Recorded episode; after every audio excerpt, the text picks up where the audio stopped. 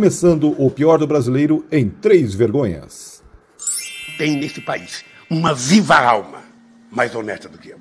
Só você fazer cocô dia sim, dia não. Eu tô saudando a mandioca. E é desse jeito, é mesmo, e é porque é mesmo. Salve geral, estamos chegando na área agora sem vacina. Oi, Jason, tudo bem, Jason? Tudo certinho? Olá, mas já assim, sem, sem, sem já preliminares, sem, sem cerimônia, Jason. Bem-vindo! Começando o Pior do Brasileiro, seu podcast semanal, quando não dá virose neste humilde é, apresentador que vos fala. Nós estamos aqui ao vivo para quem acompanha a gente no Facebook, no YouTube na Twitch e também por todas as plataformas de podcast desse Brasil Baronil. Deixe as suas estrelinhas, deixe o seu recado, deixe o seu comentário e se quiser xingar, elogiar, o pior do brasileiro podcast arroba gmail.com. Salve, salve, Jason, bem-vindo!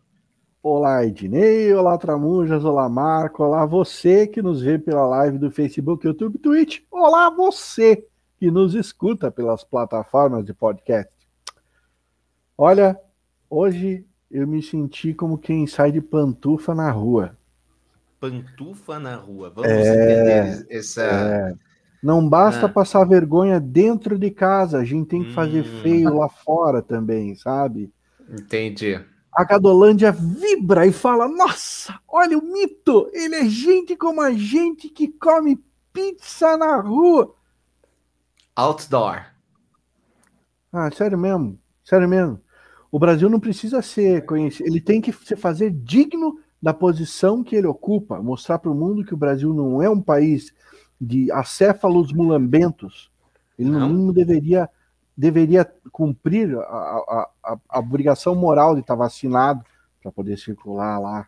Mas hum. isso a gente vai discutir no decorrer do programa. Só falta você me dizer, Marco, que ele é o único dos 20 que não foi vacinado. Salve, salve.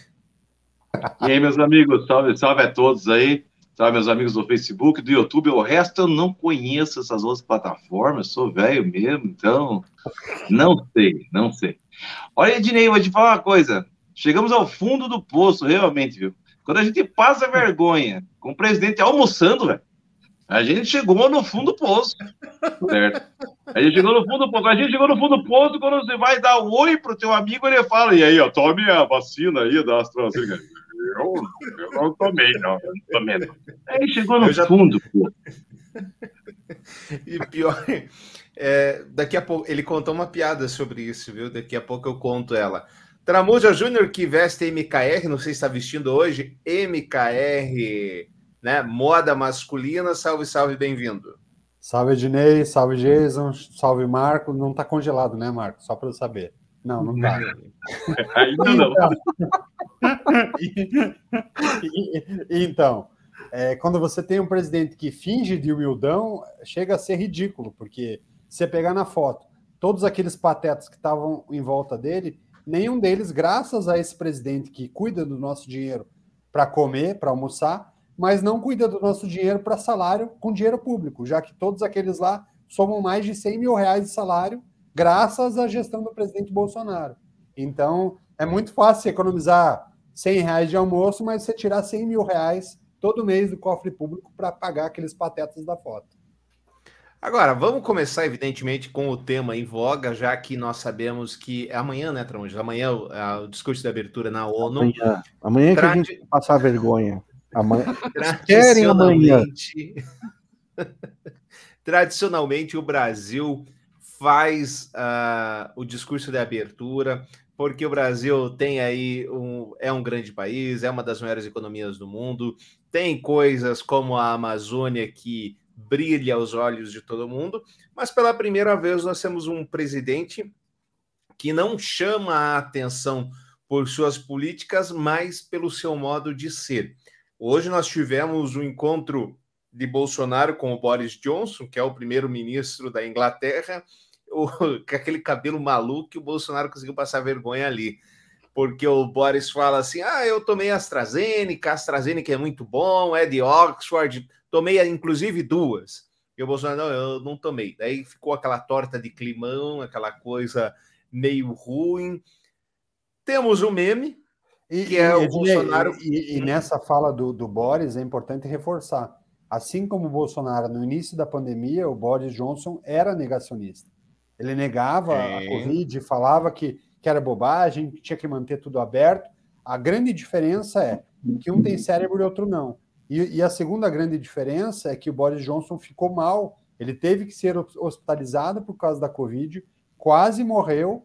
Ele até, inclusive, deu o nome do filho dele de um dos médicos ou enfermeiros que o atenderam, que, que o salvaram da morte. A partir dali, ele passou a entender a doença como grave, e a partir dali ele botou a, a Inglaterra de volta ao rumo da, do combate à pandemia, coisa que, que fez. A atitude dele no início fez com que a Inglaterra fosse o país que mais sofresse o impacto direto da pandemia no início, na Europa, e o impacto que ele sofreu fez com que ele mudasse a postura, e a partir dali ele, ele tomou o país como, como principal modo operandi, esquecer o negacionismo, entender que era importante enfrentar o vírus, e a partir dali ele muda. Então a fala Agora, dele é bem simbólica por, por esse aspecto também. Com certeza. Agora, Jason, o, nós chegamos lá, ainda que com todos esses percalços que estamos falando aqui, da, da passada de vergonha, biriri bororó, nós chegamos com um grande número de vacinados, isso vai ser destacado no discurso do presidente Bolsonaro, um dos países que mais aplicou vacina, um dos países que menos tem antivac, por incrível que pareça, quando o seu presidente tem esse tipo de atitude e o nosso, e o nosso país é um dos que menos tem os antivac. E a gente está aqui na tela que o, o Bolsonaro pretende, inclusive, anunciar doação de vacinas para países mais pobres e nós nem terminamos a nossa, nossa vidinha por aqui ainda. É isso? É, esse é o discurso? Ele vai no populismo ainda que na ONU que não cabe? Pois é, é, é a- a mania de grandeza sem ser grande, né?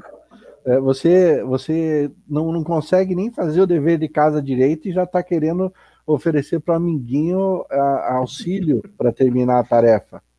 Cola, mas faz diferente. Não cola, mas copia, mas não faz igual. É mais ou menos isso. É, Eu queria que eu, eu, eu queria eu mandei no grupo da pauta aí uma prévia do que do- de onde Bolsonaro deve ter se inspirado para fazer o seu discurso da manhã. Eu duvido que ele alcance a grandeza de Odorico Paraguaçu. Porém, porém, eu acho que vai ser vexatório igual. Acho. Tramujas, estamos fazendo puxadinho na fogo de chão para que Bolsonaro possa almoçar. Para quem não sabe, em Nova York há uma lei de que se você não tiver o tal do passaporte da vacina lá, o passaporte sanitário, você não pode entrar no estabelecimento para comer, para almoçar, para beber, para fazer nada. Então, tem que haver um atendimento outdoor, que é o atendimento para fora da porta. Primeiro nós tivemos o caso da pizza. Depois nós tivemos o presidente entrando por uma porta dos fundos do hotel, que a base bolsonarista diz: não, é, é porta do lado, é para não causar alvoroço que o presidente entrou pelo lado. Mentira, Hum. entrou pela porta Hum. dos fundos. Hum. Nós tivemos é, pela manhã a equipe da Rede Globo sendo expulsa do hotel. Por quê? Porque o Bolsonaro foi tomar café da manhã no hotel. E o café da manhã precisa ter máscara. E aí, quando o repórter da Globo pergunta, mas a lei não vale para todos aqui em Nova York? Aí eles são convidados a se retirar. Hum. Tem limite, Tramujas, essa vergonha? É isso mesmo? Vamos para o que vamos? E vou mostrar para o meu povo quem é que manda, mesmo aqui em Nova York. É, o que é incrível é que a gente ainda não aprendeu a conviver com esse Neandertal que hoje preside o nosso país, né? Na verdade, o Bolsonaro cada vez mais parece aquele cidadão que foi descongelado do bloco de gelo e veio de gerações passadas, não teve atualização, e ele fala algumas coisas, como ele está tão no passado, a gente demora a entender o que ele quer dizer de verdade, né? Porque a, a fala dele, o discurso dele é tão antigo e tão fora do contexto que você até pensa, será que realmente ele está tentando falar o que ele fala? Lá no início, lá do, desse ano, quando ele falava, olha aí, eu fiz uma pesquisa aí, tá ok? E pelo que eu vi, menos da metade dos brasileiros vai tomar a vacina. Na verdade, ele estava ele tava correto no que ele falava lá em janeiro, já que ele sabotou todas as formas possíveis de entregar a vacina.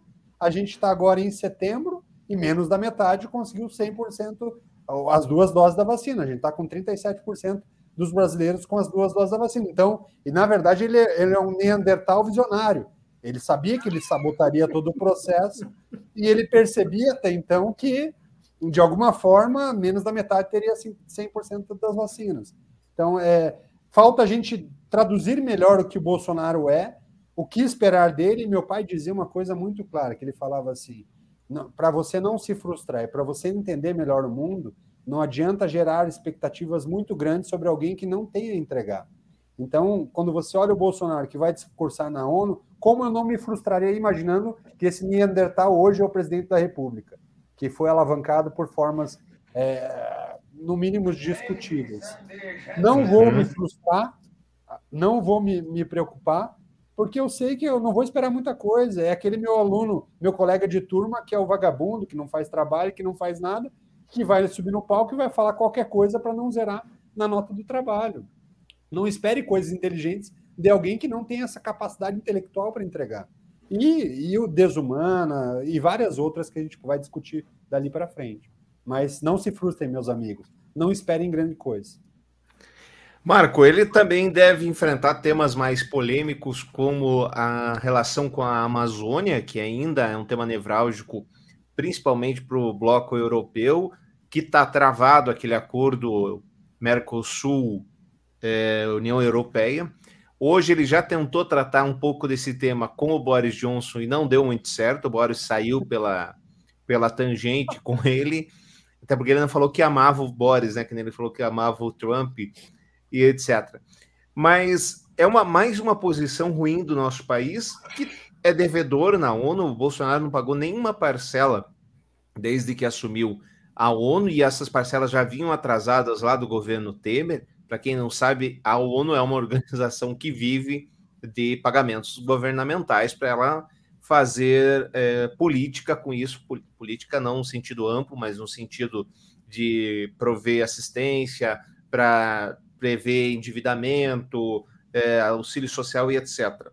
O Brasil tem quanto tempo para recuperar essa credibilidade que agora está perdendo e vem perdendo há algum tempo? Eu acho que a curva ela vai ser tão é rápido para você recuperar alguma coisa, porque o fundo do poço, quando a gente bate, a gente volta rapidinho, né? Porque quando a gente causa uma imagem muito ruim, qualquer sopro é esperança, né? Então, eu acho que o próximo que chegar vai dar sinais é, de que a abertura do diálogo retorne e do que o pior ficou para trás. E você vendo, olhando para trás, para o passado do Brasil, o Brasil sempre foi um país que teve diálogo, sempre foi um país aberto, sempre foi um país para frente. Então eu acho que volta rápido esse diálogo. Isso acho que isso daí a gente não tem que se importar tanto, não. Acho que tá, o final está aí, está rápido, está para acabar. Né? Agora o, o, esperamos, né? Esperamos que acabe logo, né?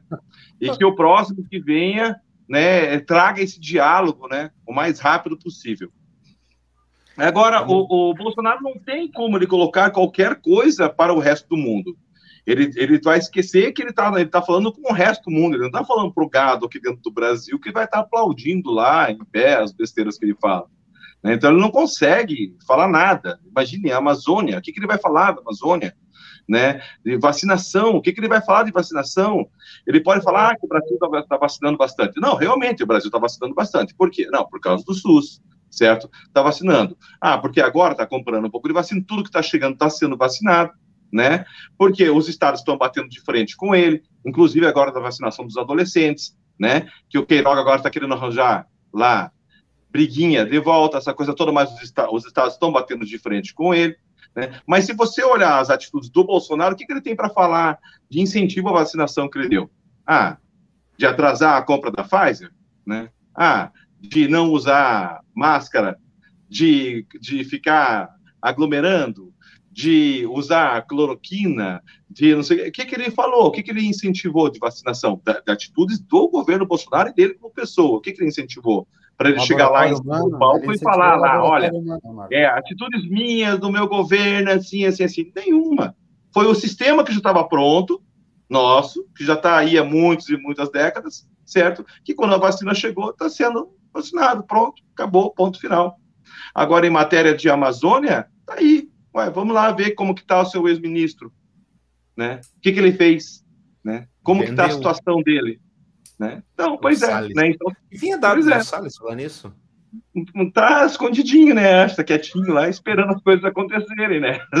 Aliás, Tá ontem esperando, saiu. tá esperando para escrever as coisas. É, Mas, mas eu vou te falar uma coisa, Ednei, eu só tenho uma má notícia para te dar, certo? hum, Infelizmente, ou felizmente, acho que o pior do brasileiro vai ser amanhã. Tá pegando Entendeu? fogo a coisa aí, hein, Dinei? será? Pode Eu ser. acho que o pior do brasileiro está sendo hoje, mas amanhã tem reprise e não vai ser com você, tá?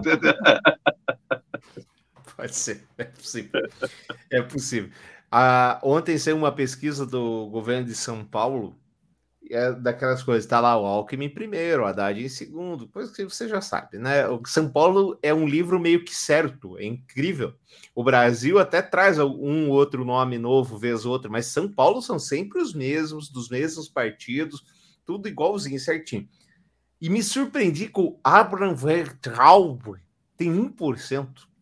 Tem 1% que acredita naquela besta, gente. O Abraham. É inacreditável. O cara tá em São Paulo, tá no, uh, nos Estados Unidos, Estados Banco Unidos. Mundial, né? No Banco Tá nos. Estados Unidos, porque depois que ele falou que, que lá o? STF tinha um- uma toga de bandido, né? Um negócio assim. E queria dar Ah. porrada nos ministros do STF. Isso, Tá aí ele, ó, resolveu dar no pé. Não é bobo. E ainda tem 1% que vota nesse cidadão, que pensa Você em não- votar nesse cidadão. E esse É número ele deve não- aumentar ainda. Se ele fizer uma motocicleta em Santa Catarina, vai para três, eu acho, quatro.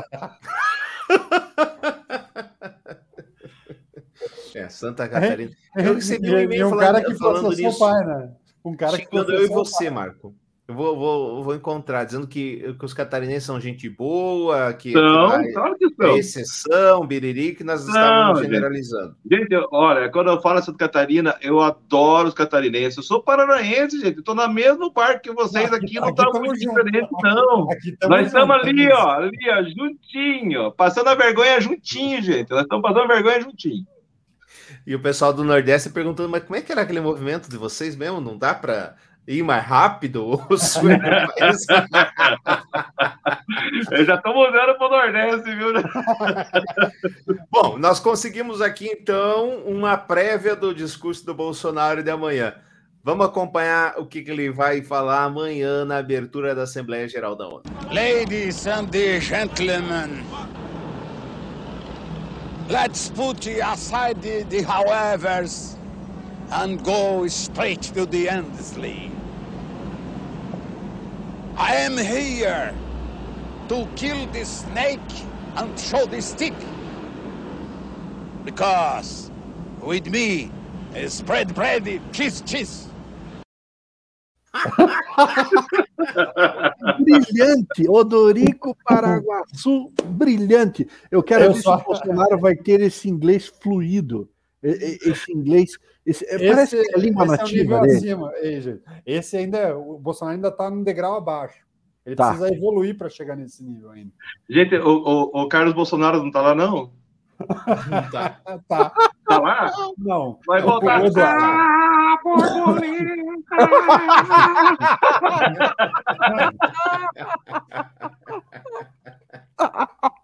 Eu tô indo à lua. O Carlos está tendo problema lá em provar que o, o- em provar o que ele não, não faz a rachadinha que dizem que ele faz. Bom, acho que ele não gosta disso. Eu acho que ele não gosta disso.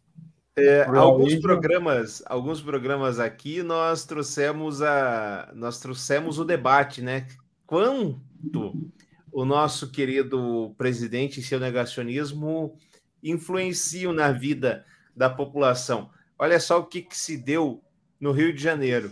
Uma professora, ó, após tomar passa, após passaporte, mulher se vacina com cartaz não a ditadura sanitária. Então ela foi se vacinar, não é, não tem nada a ver com professora, e levou uma plaquinha. Fui obrigada pelo prefeito Eduardo Paes a ser cobaia a tomar a vacinação. Por quê? Porque lá no Rio de Janeiro também está se pedindo o passaporte da vacina para se entrar em restaurantes e principalmente em baladas. Influencia então, né, Jason? Claro, claro que influencia.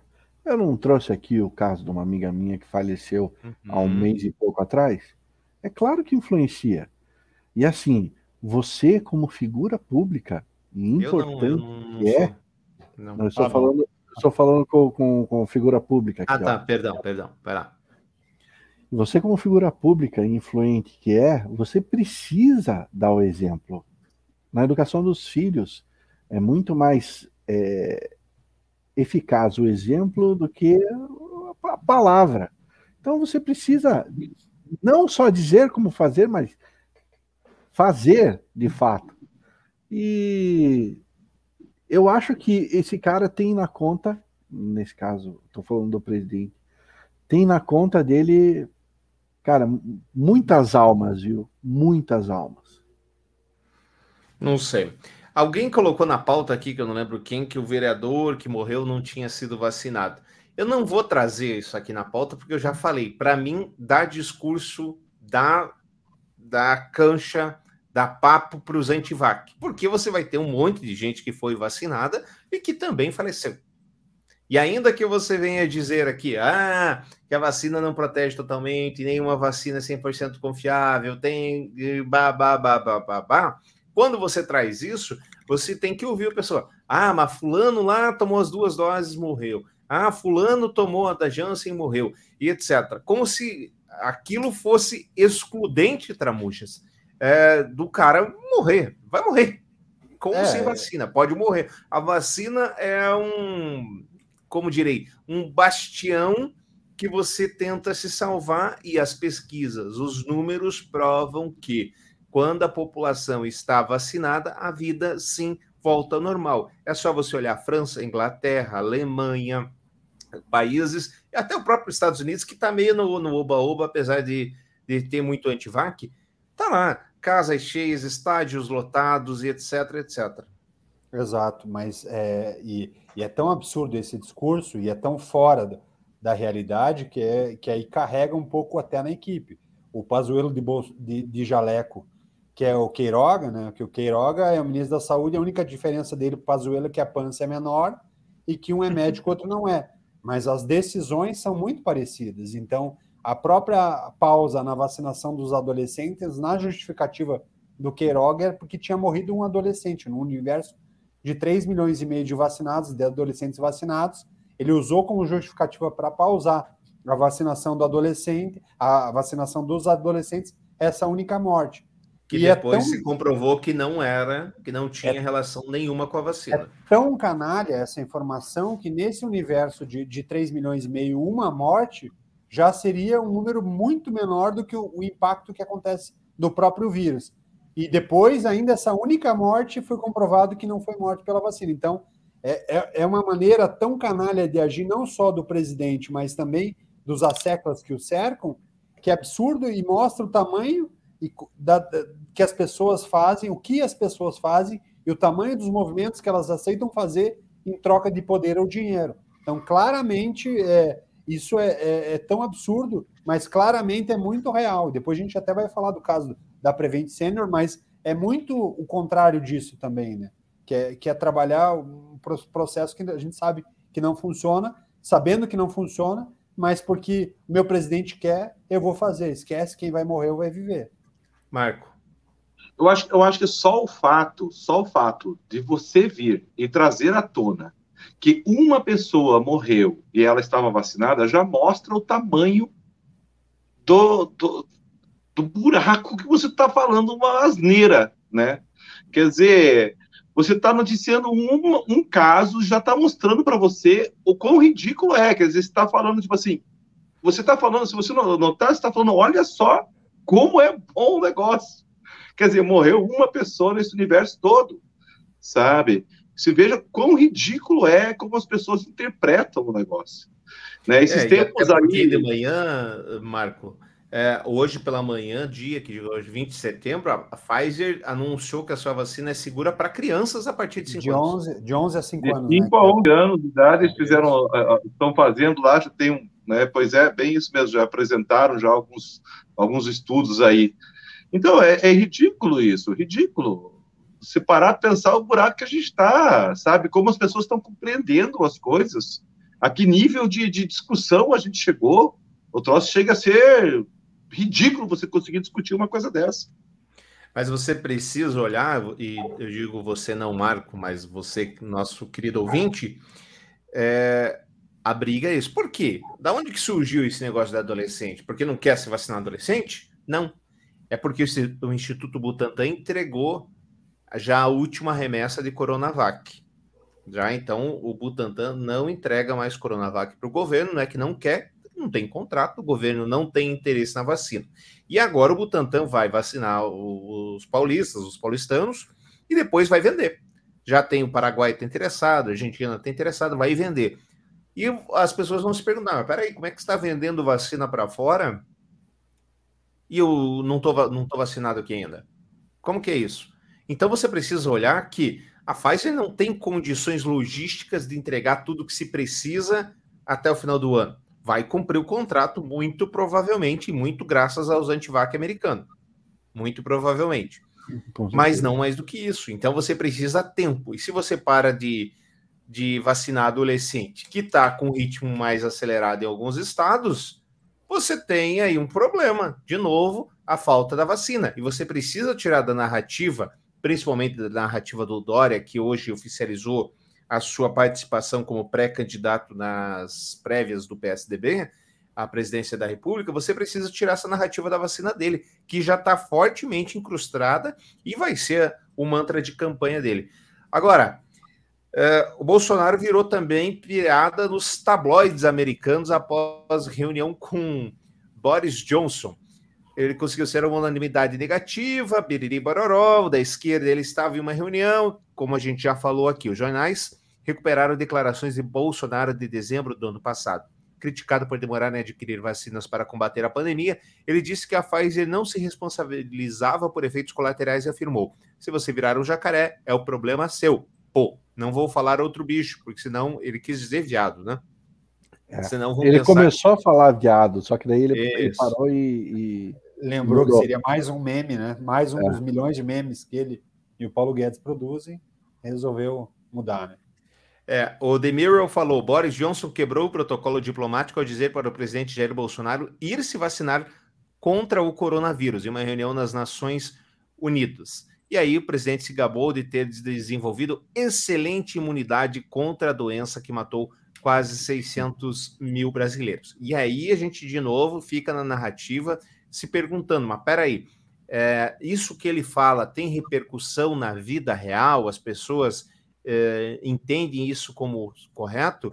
Juíza de Santa Catarina, Santa Catarina aí, autorizou uma professora a não se vacinar contra a Covid-19. A juíza Cibele Mendes Beltrame, da segunda vara civil da comarca de Gaspar, em Santa Catarina, deferiu liminar na última sexta-feira, suspendendo então o efeito. Porque é o seguinte: a prefeitura disse: quem não se vacinar vai ser demitido e por justa causa, já tem, já tem ação lá no TST que dá isso como garantido. Então, as pessoas, as empresas podem demitir por justa causa.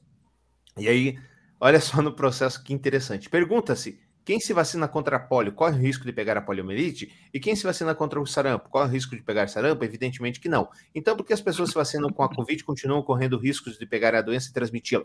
Porque ainda não são vacinas totalmente prontas para combater a doença. Nesse sentido, ainda estão estudos. Res- registra trecho da sentença. Quer dizer, a própria justiça reforçando esse estereótipo, Marco, de que sim, você precisa seguir a negação. É, aquilo que a gente estava falando, aquilo que eu falei lá, né? Tipo assim, quais são as atitudes do, do, do nosso, do nosso presidente e que leva a essa corrente dessa desunião, dessa coisa que, que, que poderia. Não, vem da justiça, a própria pois justiça. É.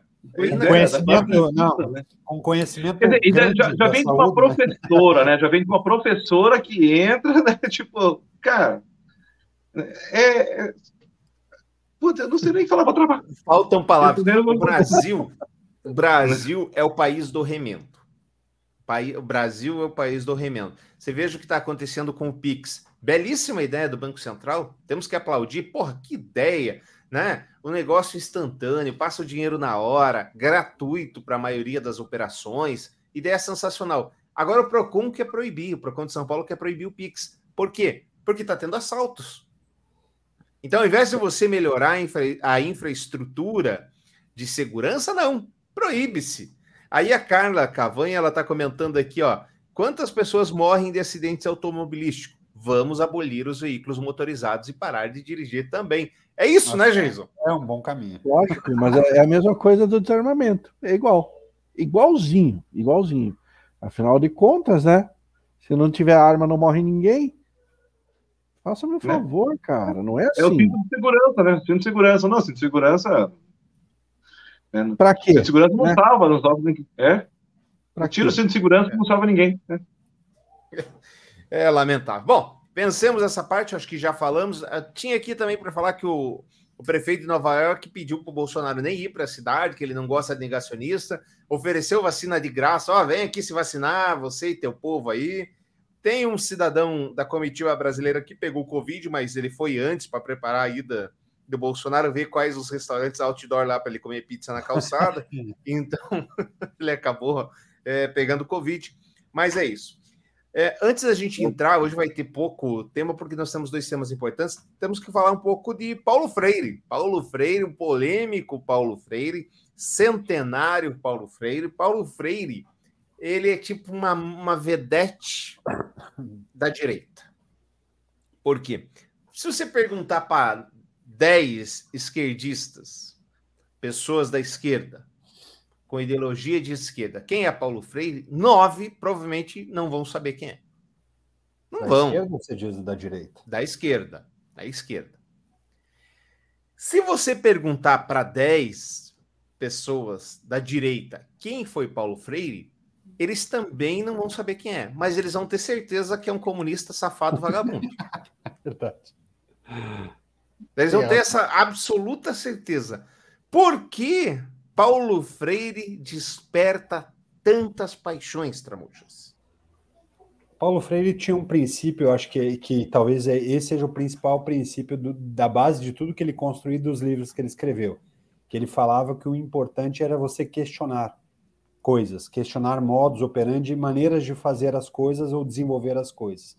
E o Paulo Freire ficou muito conhecido por um estudo que ele fez no interior do Rio Grande do Norte em 1963, quando lá atrás o índice de analfabetismo no Brasil era mais de 39% da população brasileira era de analfabeto, então existia um desafio muito grande de aumentar o nível de alfabetizados no Brasil. Então Paulo Freire fez um, um desafio de educar alfabetizar 500 pessoas em 40 horas. E ele teve um grande sucesso. E uma das coisas, da, das ferramentas que ele utilizou para fazer isso, é porque as cartilha, cartilhas de alfabetização usavam tipo o Ivo viu a uva. Usavam exemplos que eram muito fora do contexto das regiões.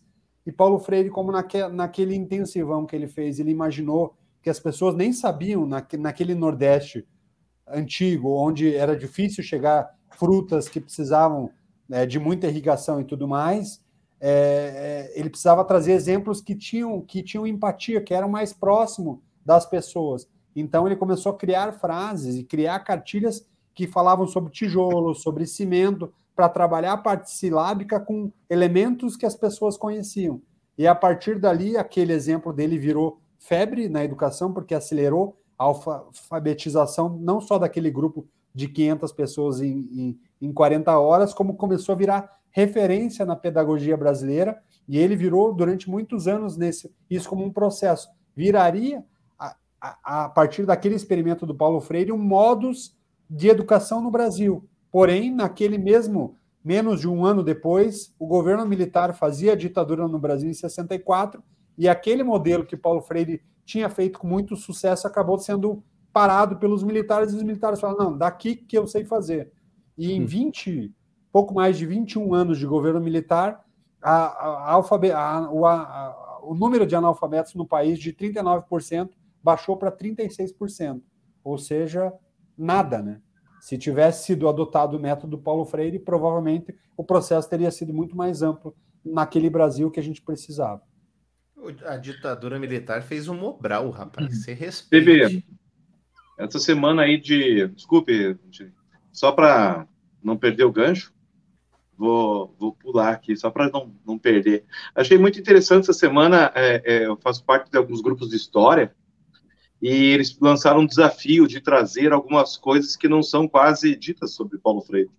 Antes desse, antes desse projeto, teve um projeto, um microprojeto que foi a 30, 30 crianças no Rio Grande do Norte e foi custeado pelos Estados Unidos, um projeto piloto. Isso quase não foi falado. A outra coisa também que hoje a Alemanha utiliza o método Paulo Freire para os imigrantes que vêm da Ásia e da, e da África, para todos os imigrantes que chegam lá naqueles no, na Alemanha uhum. lá para eles aprenderem a, a, a, o idioma do lugar lá da, da Alemanha, a aprenderem a falar rapidamente para poder ser introduzido com mais facilidade no país lá. E assim diversas outras coisas bem interessantes assim, bem legais. Assim. Mas aqui no Brasil a gente não é muito fã, né? Fala, Tramujas. Na semana passada, que foi o, o, a semana do centenário do Paulo Freire, em Harvard e Oxford, das duas principais universidades do mundo, foi a semana de homenagens ao Paulo Freire, inclusive como método. Então, eles fizeram uma semana de intensivo e educação sobre o Paulo Freire, metodologia para aplicar isso na, na, nas, nas universidades, para aplicar isso dentro dos desenvolvimentos sociais de cada um desses países. Então, é a gente sim não respeita porque a gente não respeita o que a gente não conhece. E muitos de nós brasileiros, infelizmente, ou pelo, pela, pela, pelo fetiche militar de imaginar que tudo no, no governo militar foi sensacional, quando na verdade é, é aquele fetiche de uma namorada antiga que a gente imaginava que era bom, mas que depois, com o passar do tempo, você percebe que não foi tão boa assim. Então, Paulo Freire é, é também é, ali foi uma base onde o governo militar fez muito mal para a nossa sociedade, em que criou uma desvalorização muito forte da, da, da, maneira como ele trazia os critérios, justamente porque o Paulo Freire, dentro dessa base de educação, também ensinava a contestar as coisas. Agora, hoje nós temos um sonho de grande parte da, da nossa população é que os filhos passem e possam estudar nos colégios militares. E realmente, eles têm umas estruturas fantásticas. Eles, inclusive, participam de Olimpíadas fora do país, eles têm hipismo, têm natação, têm luta, os professores são muito bons e etc. Mas é a base militar. Nós tivemos, nos últimos dois anos, baseados muito em exemplos de, área, de áreas pobres do Rio Grande do Norte, as tais escolas cívico-militares, que nada mais são que as mesmas escolas com suas é, dependências precárias, só que desta vez sendo comandadas por militares. Militares que têm como base a disciplina, evidentemente, e não há nada de errado com isso. A disciplina de ter horário para chegar, horário para sair e etc. Mas o que eu quero trazer à baila aqui, Jason, é que enquanto nós temos as escolas mais caras do Brasil, e não posso falar do mundo porque não conheço, desenvolvendo e trabalhando com as crianças em método Waldorf, método Jean Piaget e, e etc., em que a criatividade é levada mais em conta do que a disciplina, em que a criatividade, a liberdade, o livre pensar é levado, é valorizado, por outro lado, nós estamos, até por uma medida de urgência, querendo, ansiando e votando para transformar as nossas escolas em cívico-militares, onde a gente aprende a obedecer. Obedecer. Isso me traz na mente duas coisas, das quais é, uma coisa eu citei, acho que no, no, no, nosso podcast anterior, que é aquele lance dos homens fracos, tempos difíceis, homens fortes, tempos fáceis. Uhum. E já dizia a minha falecida nona Júlia, a nona, para quem não sabe, é a vovó italiana. Dona Júlia okay. dizia: mas que Nona Júlia dizia, Jason, em excesso, até a água faz mal. Então, eu acho que é importante se, é, que haja um equilíbrio. Tem que se haver disciplina, mas também tem que se incentivar o pensamento. Tem que se incentivar. É, é um, e é uma coisa difícil de aconselhar, porque se você quer uma cabeça pensante, você vai ter que estar pronto para bater de frente com essa cabeça pensante. E às vezes essa cabeça pensante vai ter um pensamento totalmente diferente do teu, e você vai ter que saber conciliar isso. Às vezes até mudar o seu próprio pensamento para se moldar e entender que as coisas mudam, que os tempos são outros, que antigamente era de um jeito e agora é de outro. E eu acho que chegar nesse equilíbrio, esse balanço, não é uma tarefa fácil. E quem quiçá uma tarefa impossível. Até porque, Marco, dá para entender o pai e a mãe que estão votando pelas escolas cívico-militares, porque você se vê, ou é a disciplina, ou é o drogado na minha, na minha sala, ou é a violência, ou é a professora apanhando e etc. E, de novo, é o país do remendo. Ao invés da gente consertar o que está funcionando, como é que eu resolvo isso da maneira mais fácil? Impondo autoridade e disciplina. Mas quem é você? Quem é você como pai e mãe? Ednei, prazer. Né? Quem é você como pai e mãe, né? E o que você, qual é o meio que você educa seu filho? Como ele está sendo tratado? O que você quer para o futuro do seu filho? E qual é o meio que você está criando ele? Você tem que olhar tudo isso. Qual a tua visão de mundo, essa coisa toda? O que você quer para ele? Meu filho, ele cresceu no método Waldorf, né? É, agora que ele, ele, ele foi para o Dom Bosco, ele está com sete anos de idade, agora que achamos o momento dele começar a aprender a ler e escrever. Antes foi toda desenvolvida a parte criativa dele, né? Uhum. E mesmo assim eu achei cedo demais é, ter tirado do método Waldorf e eu só tirei por questão financeira, uhum. né? Porque eu achei que já não estava não tava conseguindo aguentar essa pandemia veio eu sei que não é um lugar legal para você cortar, mas como já tinha cortado em quase tudo, a criança vai ter que atinar junto com a gente. E daí tivemos é, que cortar. Marco, e aí eu vou chamar o Tramujas para o debate. Em tese, eu concordo com você. Eu acho que em tese você está certo. Mas para que você fizesse essa reflexão que você está fazendo agora, provavelmente, entrando no comentário do Tramujas, o método Paulo Freire não poderia ter sido abandonado lá na ditadura militar, que foi onde foi formado esses pais e essas mães que teriam que fazer essa reflexão que você está fazendo, Tramujas. Então, eu acho que aqui, aqui talvez seja a grande confusão, assim, quando a gente fala de, de educação e de ensino. Eu acho que existe uma diferença quando você fala da disciplina militar, mas essa bagunça, esse caos acontece justamente pela forma como a gente foi gerenciando as nossas vidas. Eu acho que o pai tem um papel forte de educador e a escola é ensino. Então, a escola tem o papel de ensinar e o pai e a mãe, os pais, o papel de educar.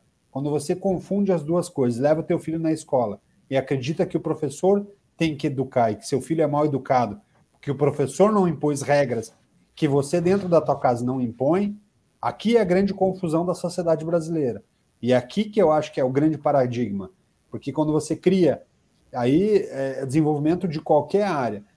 É, quanto mais engessado, quanto mais disciplinado, quanto mais travas eu tenho no ambiente que é um ambiente de criação, menos eu crio.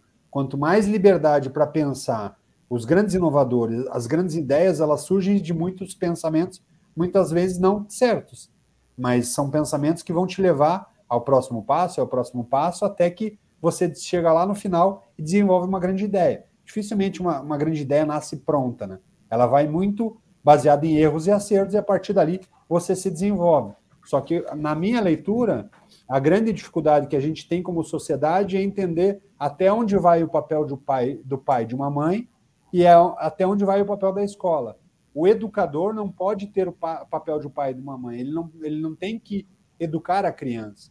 A educação vem de casa. Isso é um desenvolvimento que aí sim a sociedade e o governo deveria pensar numa forma de, ao invés de criar o remendo na escola e trazer todas as escolas para o ensino militar, para que todos nós saibamos o hino, até porque o presidente provavelmente não sabe o hino também inteiro, mas Não exagera, Tramujas. todos nós sa sa saibamos o hino nacional, para que a gente tenha disciplina que a gente deveria ter com os nossos pais e a partir dali usar isso para fora, legal. Mas é, jogar isso como o principal entregável de uma escola, eu acho que a gente está caminhando é, passo, a passos lentos para voltarmos a um passado que nunca foi tão glorioso.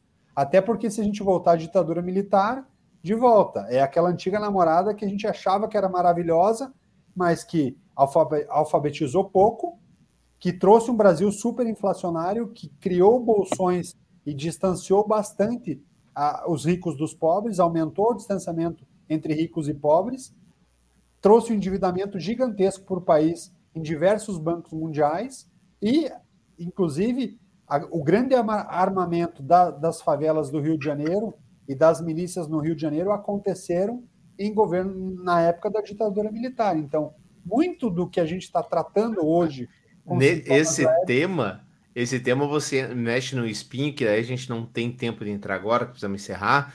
Mas se você pergunta a qualquer um que é defensor da, do, da ditadura militar, da, como é que é? Da revolução, da revolução militar, você vai perguntar sobre esse lance do Rio de Janeiro, eles falam, pergunta, vai lá perguntar para o Brizola, que falava que polícia minha não sobe o morro.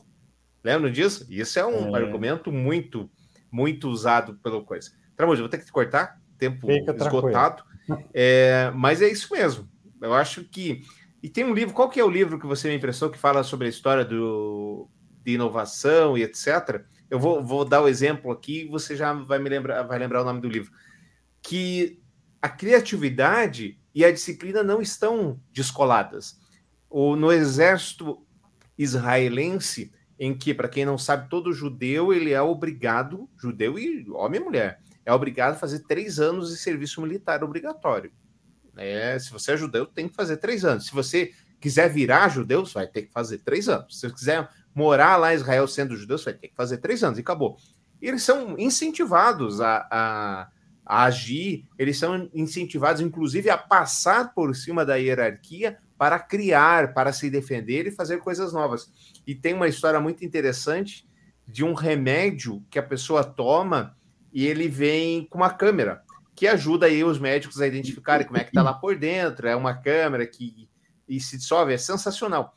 E da onde veio essa ideia? Do exército, quando a menina fazia foguetes. Ela desenvolvia foguetes e tudo que ela fez é desenvolver um foguete em tamanho menor para ser é, consumido e aí ajudar a medicina. Lembra do nome do livro, Tramujis?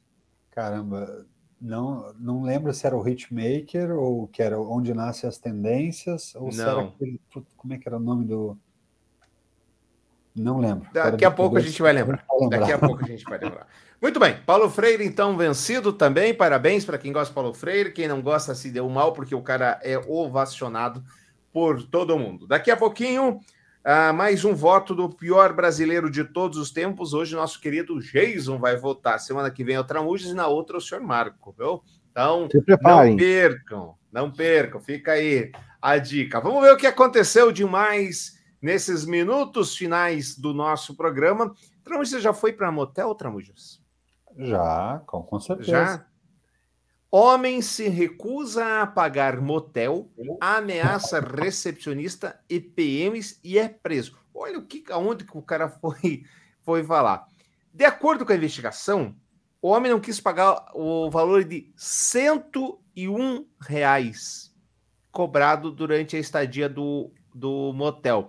36 anos tinha o cidadão, aconteceu em Rondônia e foi cobrado. Ele foi enjaulado. Irritado, o cliente ameaçou a recepcionista do endereço de morte se ela não liberasse para ir embora.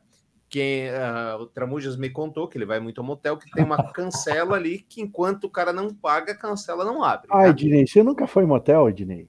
Não fui, Jesus. Ah, Não fui. de Desculpa. Deus. Segundo a polícia, o homem apresentava sinais de embriaguez, ele foi preso e levado para a central de flagrantes. Motivo para a prisão? Isso aí, Jason? Ah, ó, veja pelo lado positivo da coisa, né? Ou pelo lado Hum. é, exagerado da coisa. Esse aí realmente quis aproveitar a, a ida ao motel e quis foder com tudo. Conseguiu. Gente, tá certo que já são 50 minutos quase de programa. Pô, gente. É o podcast da família brasileira, gente. E quis oder, Com agravante, oder. né? Com agravante. Era pro cara estar mais calmo, né? Na saída, velho. Pois Na é. entrada ainda. Ou vai ver, ou vai ver, não. Vai que, vai que falhou. Ah, é Aí verdade. ele fica nervoso. Eu acho que não fecharam o acordo com a, com a Pfizer nesse caso, viu? É, é. Eu acho, hein?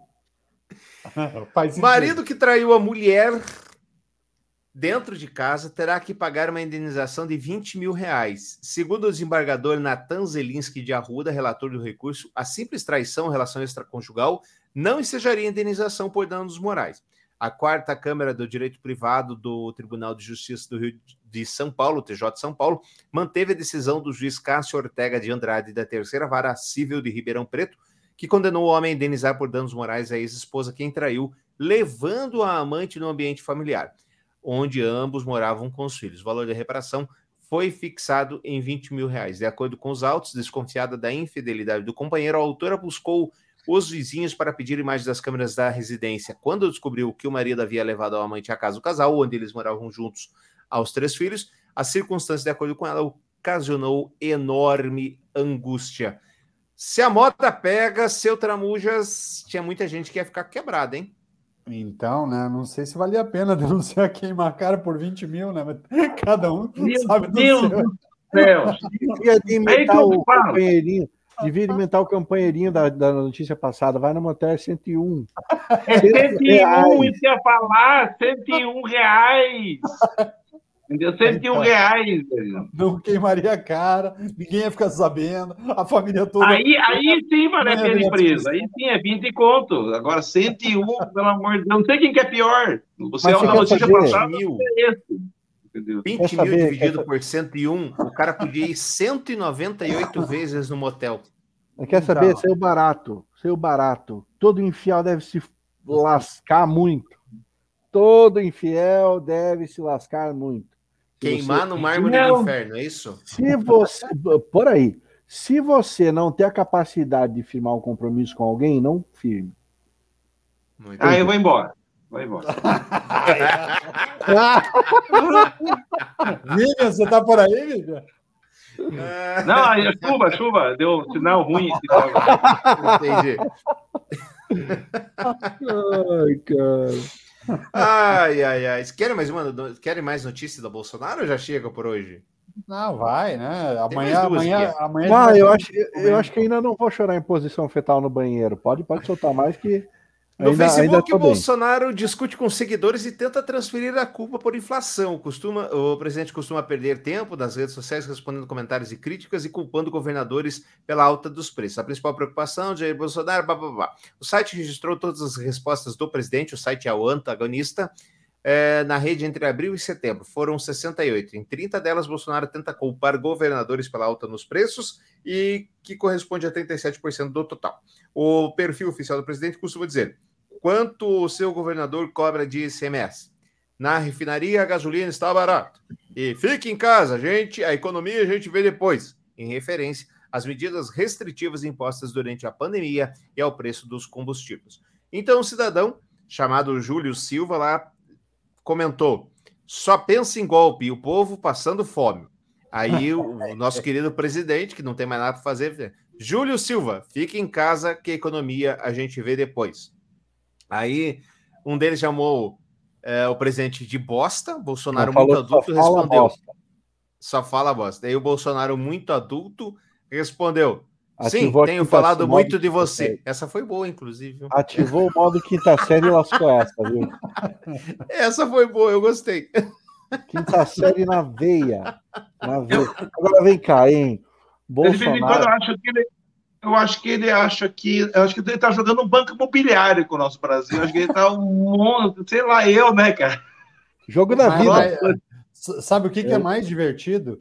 É um vídeo É. do Flávio Bolsonaro três, em 2016, falando de todos que viralizou semana passada, falando, ó, gasolina cara, carne cara, arroz e feijão caro, é culpa do governo federal, nananã, tá na hora de tirar esse governo, isso em 2016. Aham. E aí, esse ano, tudo A gente já tinha trazido o lance da gasolina, né? Ele lá dizendo que a gasolina. Exatamente. É, agora ele, ele faz tudo isso num, num vídeo só, e aí culpa o governo federal. Agora, quando é o papai, não é o papai. A culpa Não, é não, de todo o resto, menos o papai. É todo o Agora, resto. cara, eu queria ser, eu queria ser governador do Paraná para chegar e falar pro Bolsonaro assim, tá bom, truco, seis, eu zero o ICMS se eu deixar de, de passar a arrecadação pro governo federal. Topa?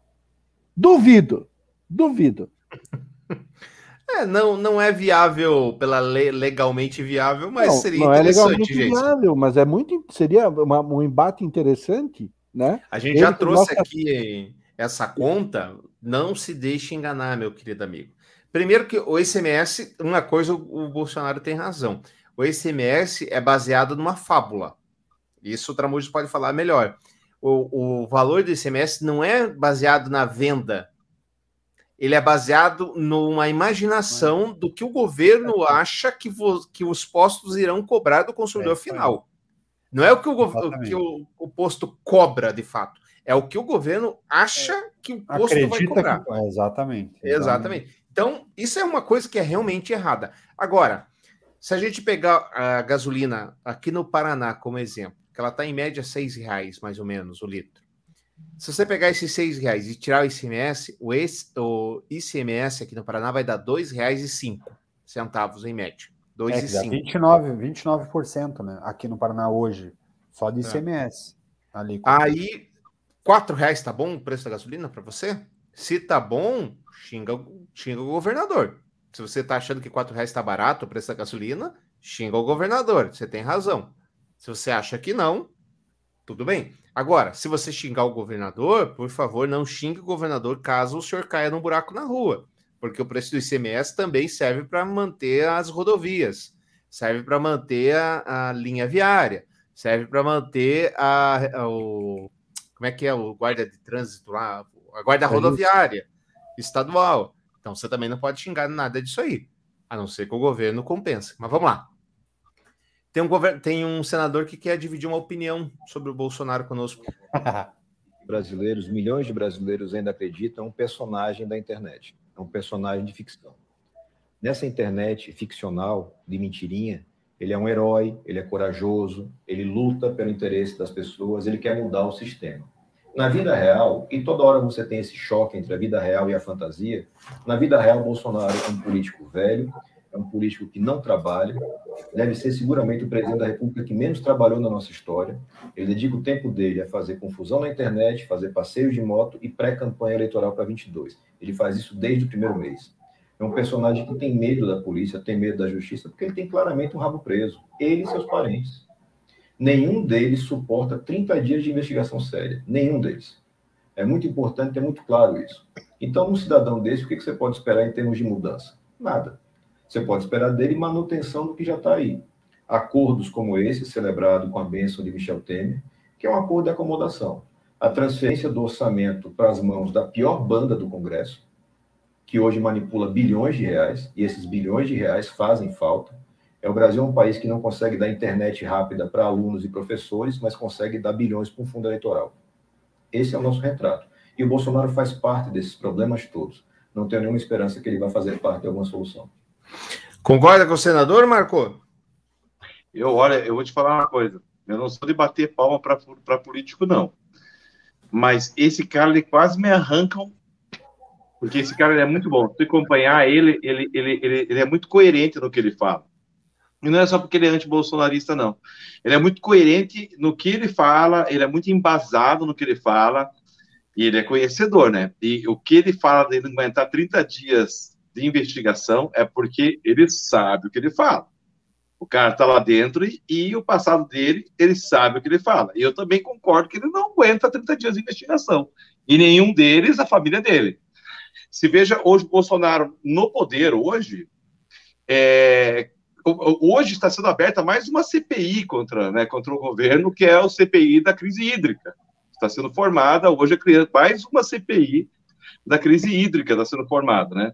Quer dizer, um governo que está chegando no seu terceiro ano, nos seus primeiros, dos primeiros três anos, né? E já tem duas CPIs aí sendo formadas.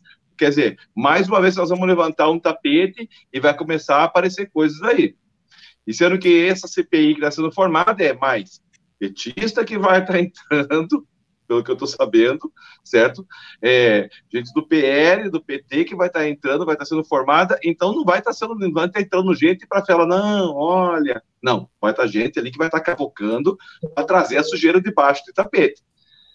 Então eu acho que, que, que, é muito coerente o que ele fala assim. Esse cara quase me arranca um, uma palma. Tramujas, você escalou. O Alessandro Vieira é um, é um, senador, e é interessante quando ele fala da investigação, porque ele foi por 17 anos delegado de polícia. Então, ele, ele é um senador gaúcho, eleito pe, pelo Sergipe, né? Ele é eleito senador pelo Sergipe, mas que tem, tem uma história na polícia, como delegado da Polícia Federal, então ele tem processos e métodos de investigação. Ele se destacou bastante na CPI, justamente porque ele tirou um pouco do subjetivo e trouxe muitas vezes o debate para forma objetiva, com perguntas contundentes, com maneira incisiva de, de tentar fazer com que a pessoa que estava lá como testemunha trouxesse informações reais, e foi dele algumas das saídas que fizeram com que vários arcabouços escondidos na movimentação do governo viessem à luz do sol. Né? Então, ele é um cara que realmente faz faz nos dá orgulho de ver pessoas nos dá orgulho de ver pessoas tão bem preparadas. Ele é um bom exemplo, um gaúcho do Passo Fundo, senador do Sergipe. Senador, ele foi pela, eleito pela rede e hoje ele é de cidadania. E uma outra senadora que, que, que é um exemplo da maneira como conduz esse processo todo da CPI, que é um destaque forte, é a, Sino, a Simone Tebet. A Simone Tebet do MDB, ela é de, do Mato Grosso do Sul, e a Simone Tebet, ela é, ela é filha, lembra do Rams Tebet, que foi uhum. político durante muito tempo e tal. Ela é uma advogada também com bastante base e bastante formação que de volta. Quando a gente fala da política de maneira geral, a gente às, às vezes esquece pessoas bem preparadas que sozinhas a gente acaba não conseguindo ouvir o som que elas ecoam, mas Simone Tebet, esse Alessandro Vieira, tem o tem outro deputado que eu não vou lembrar o nome, mas é um deputado. Está elogiando político demais, Tramujas. Então, tem algum, algum um outro senador que eu não lembro o nome, mas também é um cara que você vê que o cara está muito bem preparado. Você gosta daquele senador que é médico lá, que é um grosseirão lá, que fica fazendo pergunta porcaria lá? Otto Alencar. Otto Alencar. Otto Alencar fica tentando fazer pegadinha com os outros. Ah, toma ah, banho. Não, cara não gosta, não. Tirou a nossa amiga do. do, do a, a, nossa amiga, a, a cabeça do, da Prevent Senior lá. Yamaguchi. Da estratégia da cobaia cobaia do Prevent Senior. Foi, foi ele é, que tirou ela do sério. Não, não gosta, mas também até eu sairia do sério. Eu que não, não, é muito. Enfim, vamos lá, vamos lá. Algo a acrescentar aí do Alessandro Vieira, Jason? Nada a dizer, eu não teria dito melhor. Mandou bem. Muito bem. Eu anotei aqui uma palavra chique: arcabouço. Defina em uma frase dizer, arcabouço. O que quer dizer arcabouço? Elocu... Isso, Enriqueça o nosso vocabulário, por favor, Tramujas. Então, arcabouço é quando o cara tem muita informação, quando ele tem, como se ele fosse uma enciclopédia ambulante, quando ele fosse um baú de, de conhecimento, ele consegue tirar daquele baú de conhecimento informações e maneiras de chegar à solução que a gente imagina que é ideal. Então, o a puxada do é saco do, do Tramujas foi muito acabouço. grande mesmo, né? O Tramuja é, é um arcabouço, então. O Tramuja é um arcabouço. Não. Bom, na mesma série, cadê o decreto suspendendo o kit gay e a mamadeira de piroca? A gente pergunta, cadê o decreto suspendendo a delação premiada do Léo Pinheiro? Ex-diretor da OAS reforça a retratação de Léo Pinheiro sobre delação premiada sobre Lula. Então, o Léo Pinheiro, cada essa, ele falou o seguinte: ó, o Lula foi lá, ia comprar mesmo, a gente ia dar, era tudo corrupção. E aí o pessoal da OAS falou: não, não aconteceu isso aí, não. Não, não. E aquela foto foi tirada dela, foi ver o imóvel. É isso. Ponto. E também não temos nenhuma novidade. É, Tramujas, me, me atualiza. Delcídio de Amaral, que roubou, disse que roubou, comprovou como. Tá preso? Não. Não tá preso. Não tá. Puxa vida. Léo Pinheiro, é, Marco, que disse que roubou também, que pagou propina, etc. Tá preso, né? Olha, eu, vou- eu, eu- cara, eu sou, eu- olha, eu já vou falar antes, eu não, nunca votei no PT, velho, mas, cara, eu vou fazer um advogado do diabo aqui agora. Hum. Você tem que lembrar o seguinte, né? O, o, o, o Léo Pinheiro falou que não, que retirou lá, falou que não, certo? Não, falou que Mas, sim. Oi? O Léo Não. Pinheiro falou que sim, falou que o Lula fez a corrupção. Ah, falou que sim e retirou agora, falando que não. Falando que não. que, quem, não, quem não. retirou. Quem, quem retirou- falou. Quem retirou foi o diretor da OAS, porque o Léo Pinheiro, quando ele fez a, a delação premiada, daí a, a Lava Jato perguntou: tá, mas o senhor tem como provar? Falou: não, é só se falar com o meu diretor lá, o Jason, ele vai contar para você. Então, não, Aí- não. O, o, Ze, o, o Zuedo lá, né? O, o Zuedo, né? O Zuedo nunca foi chamado. Augusto César Uzeda, isso aí. Ele nunca foi chamado. Isso. Falaram que podia e ele nunca foi chamado para depor. Exato. A OAS está falando que tem provas. Só que a OAS ela tem a leniência, senão ela vai perder todas as parcelamentos, piriri, parará. Então, eu só estou o fazendo principal- uma advogado do diabo. Isso, e o Certo. principal, ela perde ah, o direito de participar de novas licitações. Então, eu Ou só estou colocando, eu só estou colocando o uma passo atrás, pimentinha, né? eu só estou colocando uma pimentinha aí, tá entendendo? Uhum. Então, tipo assim, o Zuedo nunca foi chamado para depor, nunca falaram que, ah, que ele fala, ele poderia comprovar que, que existiria Uhum. essa reunião, que essa reunião existiu, né? Nunca Sim. foi chamado para comprovar, nunca foi chamado para comprovar, certo? Tá? É, é, o banco que, que, que era o banco que estava sendo chamado para participar, para entrar aqui no Brasil, né? Que a OAS estaria chamando para. Nunca chegou a Também participar aqui não. no Brasil. Né? Então, tipo assim, só estou colocando algumas situações que às vezes pintam uma coisa com a Lava Jato caindo tantas outras coisas aí, eu acho que vale a gente começar a olhar também. E ó, que eu falei, nunca votei no PT, É. nunca fiz nada, mas eu começo a olhar com outro olhar, com um pezinho um pouco atrás de algumas coisas aí. Sabe? Eu não vou, eu não vou mais, eu não vou mais, não vou mais cometer o mesmo erro que eu cometi lá atrás. Não vou. Marcou. Vem, vem Diga. pra rua, vem pra rua de amarelo, camisa vem pra rua. Aham. Anos depois você aparece na CPI falando: olha, eu não sou lobista, mas eu acho que, que, que eu tinha movimento, eu tinha uma consultoria política, mas eu não sou lobista. Né, né. Mas se você Eu quiser um não- cargo no governo, eu te vendo. Você me dá 40 mil reais agora, e quando você entrar no cargo, for efetivado, você me paga mais 360 mil reais, mas eu não sou lobista.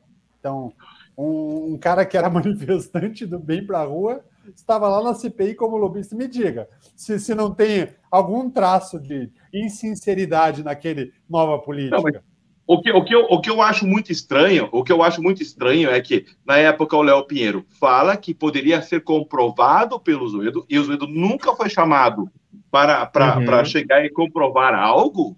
Peraí, se a comprovação era o diretor e ele não foi chamado, e hoje o Léo Pinheiro retira, a, a, a, a, a- a- fala que não, opa, não foi bem assim, não sei o que, não sei o que. Peraí, eu, não- é. que É. eu falei, eu já não coloco mais, eu não, eu não faço, cometo o mesmo erro que eu cometi lá atrás, de bater palma, olha, tá prendendo todo mundo, tá não sei o que, não sei o que.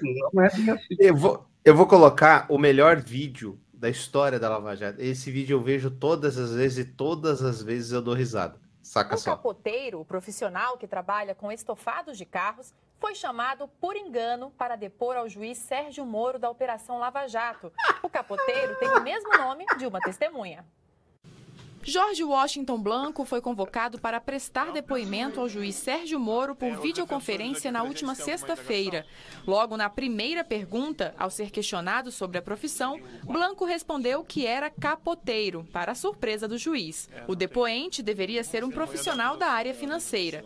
Rapidamente, Sérgio Moro encerrou a sessão. Talvez o senhor tenha sido chamado por engano, por alguma questão de homônimo. É... Eu declaro encerrado o seu depoimento, também não tem indagações.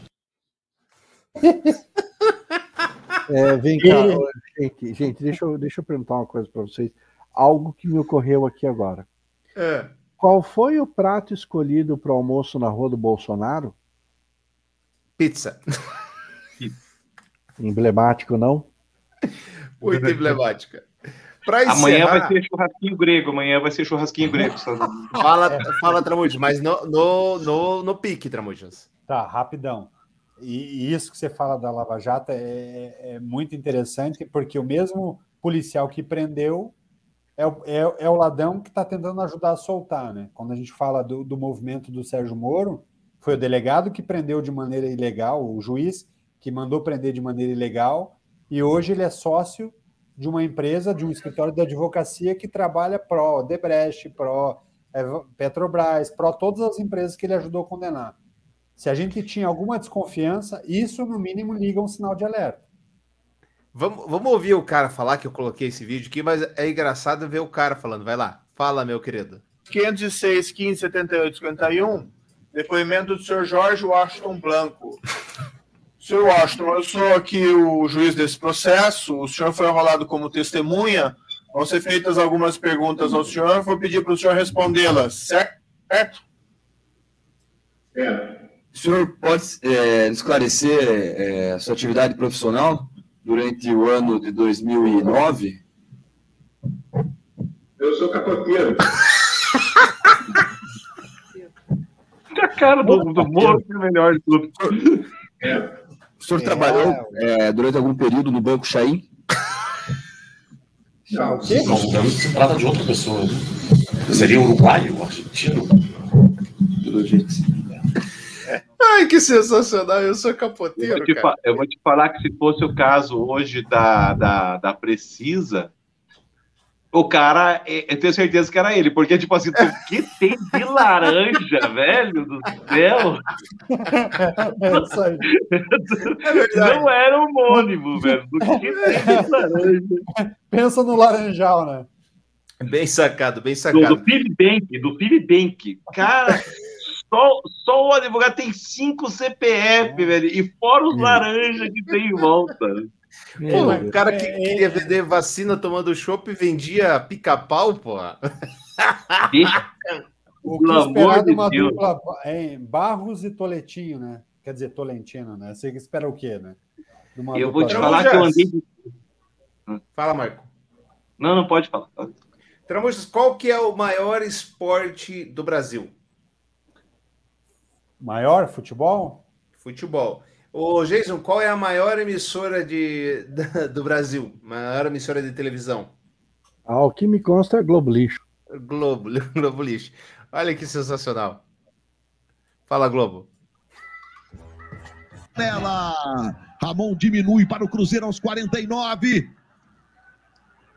Muita comemoração do Cruzeiro, mas acho que tinha que ganhar É isso, né? Estão o comemorando jogo que mais um gol que é, é, pode dar ainda a possibilidade de empate ao tempo que está perdendo.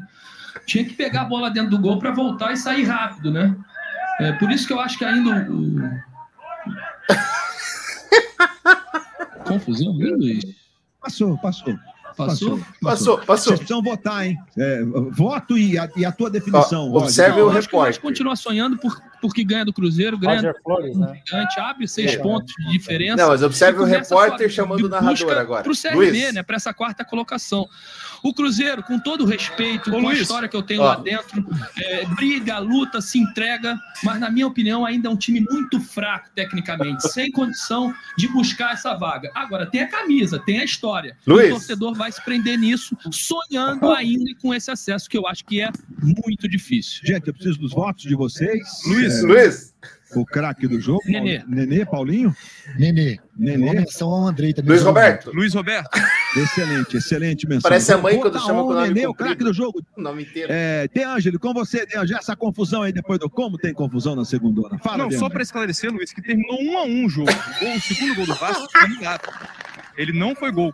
O árbitro marcou uma irregularidade, o lance seguiu, o Cruzeiro deu, deu a bola, é, saiu com a bola, o lance seguiu, e aí saiu o gol de empate do Cruzeiro. Portanto, um a um resultado do São Januário.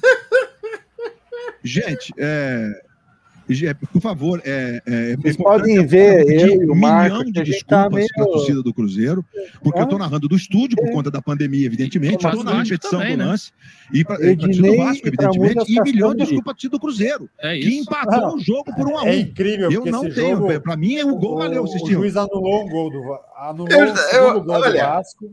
E a Marcos, entendeu alguma o coisa, gol. Eu só entendi que foi uma confusão do caramba e, e- e o, o padrão Globo foi a- por água abaixo.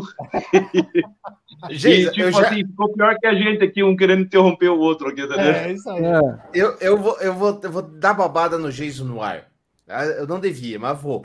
Eu já falei que não é sobre futebol quando a gente fala, é sobre outra coisa. Os caras deram o placar do jogo, 2 a 1 criticando o Cruzeiro. É um absurdo. Aí chega no final e fala: Ó, narrador, ó, gente que é paga pra fazer isso. Não foi 2 a 1 não. Foi 1 a 1 o jogo. Eles ficaram repetindo o segundo gol que tinha sido anulado e perderam, e aí es- esqueceram de perceber que já, já tinha sido anulado. Então, no placar estava 2 a 0 quando o Cruzeiro teoricamente teria descontado, na verdade era o gol de empate. Então, o comportamental do jogador estava claro que o Vasco tinha ficado desesperado com o gol que tomou. Então, Sim. o movimento, mesmo que você não tivesse visto a imagem, só a maneira como o jogador do Cruzeiro se comportou com. Se fosse uma redução de placar, faltando zero segundos para acabar o jogo, o Cruzeiro não, não- eh, seria mais rápido na reposição. E o Cruzeiro Isso. foi lento naquele processo e o Vasco estava naquela tentativa de fazer o segundo gol. Não, pela gargalhada dele ele entendeu. Pela gargalhada agora ele, ele entendeu. Ele, pela... O pior brasileiro de todos os tempos, Jair Bolsonaro foi eleito de Jason no dia 3 de maio. José Sarney por Tramujas, João Avelange por mim, Fernando Collor de Mello, Zélia Cardoso de Mello, José Bonifácio de Andrada e Silva, o Índio Carapiri, Marcelo de Carvalho, presidente da Rede TV, Jânio Quadros, é, a família, essa aqui sempre dá polêmica, o Dom João VI, Da- ainda que não seja brasileiro, também foi eleito pelo Marco. Deixa eu ver quem mais aqui. A minha anotação é muito. Roger Rocha Moreira, do Traje a Rigor pelo Jason, Tiririca pelo Tramujas e Dilma Rousseff por mim no último programa. Jason, o seu voto. O meu voto vai para um televangelista, escritor, teólogo e empresário brasileiro, Hum, fundador da Igreja Universal do Reino de Deus e proprietário do grupo Record de TV, a terceira maior rede de TV do Brasil. Estou falando de Edir Macedo. Edir Macedo quê? que arrebanha multidões, que, que, fa- que faz com que as pessoas achem que Deus vai te dar alguma coisa se você der alguma coisa a Ele. não é assim? E não é Ele com Ele maiúsculo. É Ele, o Edir Macedo. O Edir Macedo, ele deve acreditar em Deus muito menos em inferno, muito menos do que eu. Porque, cara, uma pessoa que, que prega esse tipo de, de- eu, esqueci o termo agora, é, é a, é a doutrina do, da, da, da prosperidade, essa doutrina de prosperidade. Um cara que prega esse tipo de coisa, olha, se ele acreditasse no inferno, talvez ele mediria mais suas palavras. Pior do brasileiro dessa semana é o Edir Macedo, na minha opinião. Edir Macedo, você não presta. Muito obrigado a você que nos acompanhou até agora. Toda segunda, 8h20 da noite, nós estamos ao vivo no Facebook, no YouTube na Twitch. Para mandar um e-mail para a gente, o pior do brasileiro podcast, gmail.com. Deixe as suas estrelinhas, assine o nosso canal, acompanhe a nossa página do Facebook. Semana que vem a gente está de volta. Tchau, gente! Beijo